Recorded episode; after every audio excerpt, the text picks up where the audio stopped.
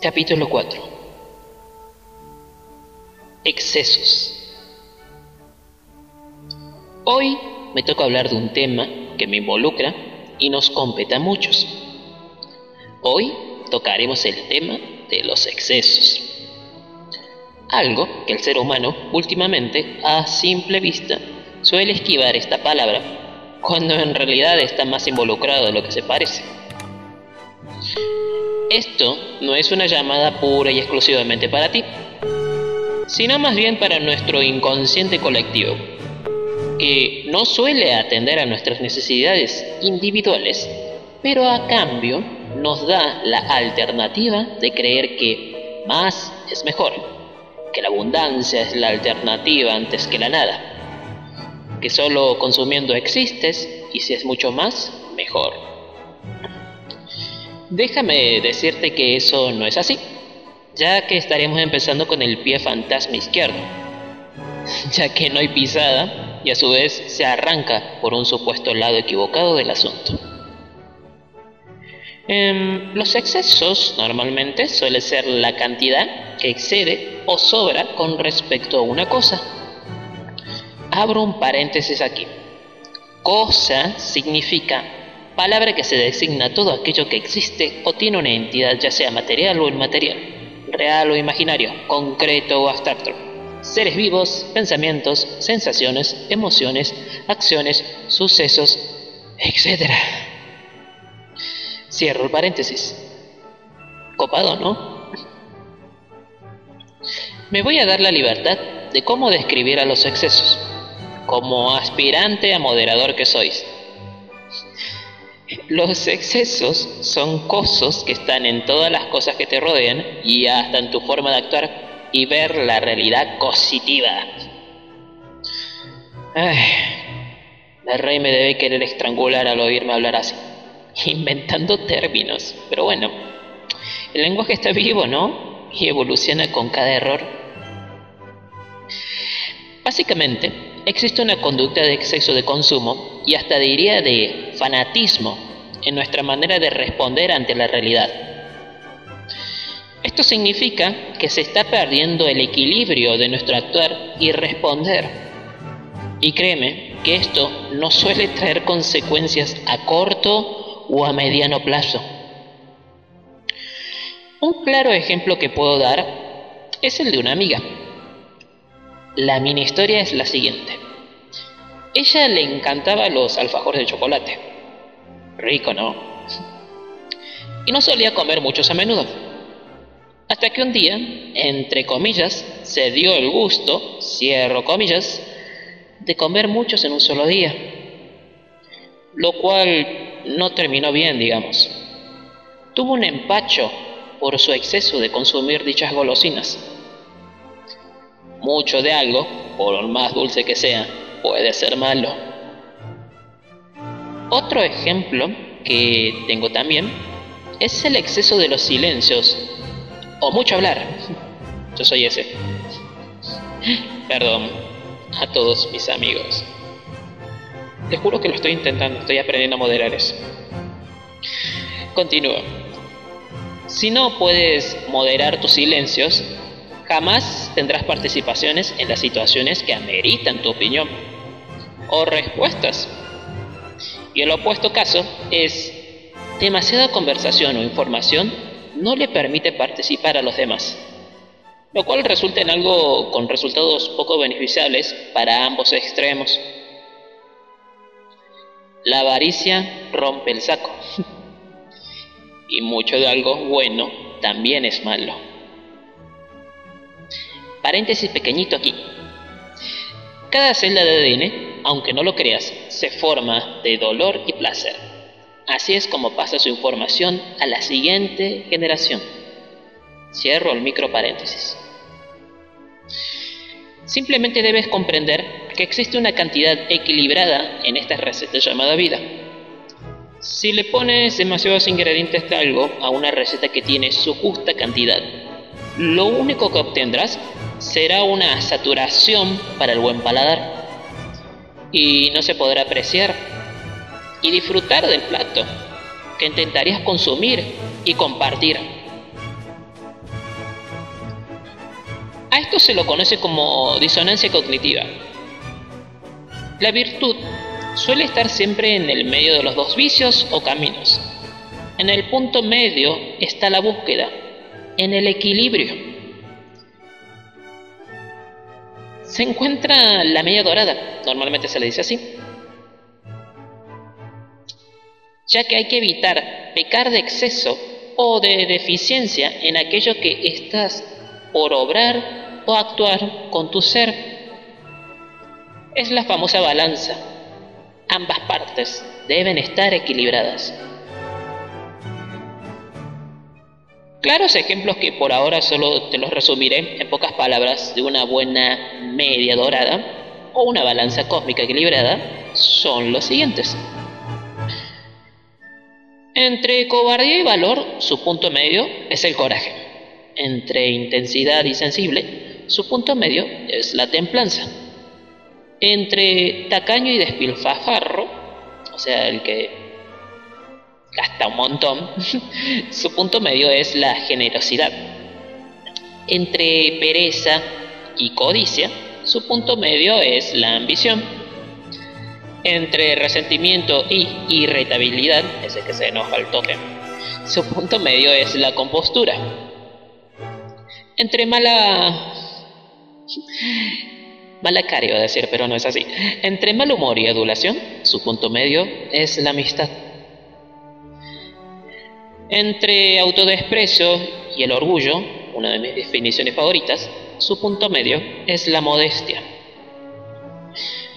Podría hablar de cada uno de estos ejemplos, pero no me daría el tiempo para terminar de hablar de ellos, ya que son temas de charlas largas y buena comida de por medio. Vivimos en una sociedad, como dice el meme, en donde tenemos una asimilación omnipresente y adquirida producto de nuestra sensibilidad ante estímulos vibrantes que nos conducen a tantas direcciones, pero sin un rumbo fijo, creando desequilibrios mentales en donde no somos conscientes de ellos hasta que vemos sus consecuencias y luego nos preguntamos, ¿y esto cómo nos pasó? Tenemos la necesidad de tomarnos una pausa de todas las reacciones de acciones ajenas a uno y aprender a ser un moderador de cada interacción que tengamos con esta realidad. Y poco a poco ir educándonos nuevamente para poder entender al próximo nuevo horizonte a vivir. Un nuevo filtro, no tan nocivo, para poder recibir la auténtica esencia que nos rodea y comprender así nuestra verdadera revolución de nuestra educación introspectiva. Es hora de madurar y ser los moderadores de nuestros excesos. Contaré una breve historia, y muy bonita, que habla del exceso de querer saber más. Cierto maestro sufi contaba siempre una parábola al finalizar cada clase, pero los alumnos no siempre entendían por completo el sentido de la misma. Maestro, le dijo en tono desafiante uno de ellos una tarde, tú siempre nos hablas, nos cuentas los cuentos, pero no nos explicas nunca su significado más profundo. Pido perdón por haber realizado estas acciones que dices, se disculpó el maestro. Permíteme que en señal de reparación te convide un rico durazno. Gracias, maestro. Quisiera, para agradecerte como verdaderamente te mereces, pelarte tu durazno yo mismo. ¿Me permites? Sí, muchas gracias, se sorprendió el alumno, halagado por el gentil ofrecimiento que recibió del maestro. ¿Te gustaría, mi querido alumno, que ya que tengo en mi mano el cuchillo, te lo corte en trozos para que te sea más cómodo a la hora de ingerirlo? Me encantaría, pero no quisiera abusar de su hospitalidad, maestro. No es un abuso, si yo te lo ofrezco. Solo deseo complacerte en todo lo que buenamente esté en mi mano. Permíteme que también mastique el durazno antes de dártelo. No, maestro, no me gustaría que hicieras eso. Se quejó sorprendido a la vez que contrariado el discípulo.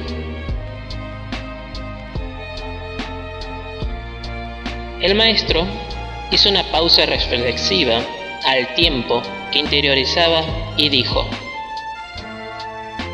si yo le explicara el sentido de cada cuento a mis alumnos, sería como darles de comer fruta masticada.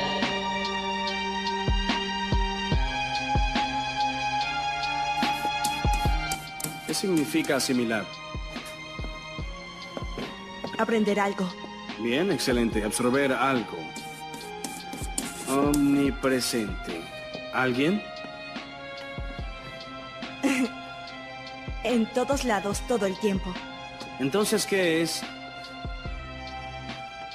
Asimilación omnipresente. Absorber todo en todos lados y todo el tiempo. Bien hecho, George.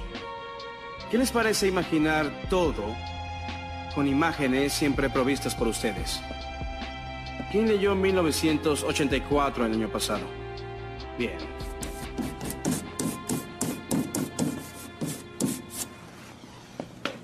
¿Alguien? ¿Meredith? Tener dos creencias opuestas a la vez y creer que ambas son ciertas.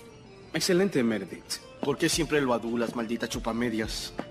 Creer deliberadamente en mentiras, mientras sabes que son falsas. Ejemplos de esto en la vida cotidiana. Oh, debo ser bonito para poder ser feliz. Necesito operarme para ser bonito. Debo ser flaco, famoso, estar a la moda. A nuestros jóvenes de hoy se les está enseñando que las mujeres son zorras, prostitutas, objetos sexuales, para golpear, para desmoralizar y deshonrar. Este es un holocausto de marketing.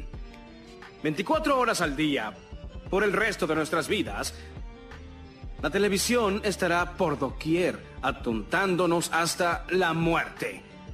Así que para defendernos y luchar en contra de la asimilación de esta insulsez dentro de nuestro proceso de pensamiento, debemos aprender a leer, a estimular nuestra propia imaginación, a cultivar nuestra propia conciencia, nuestro propio sistema de creencias. Todos necesitamos estas herramientas para defender, para preservar nuestras mentes.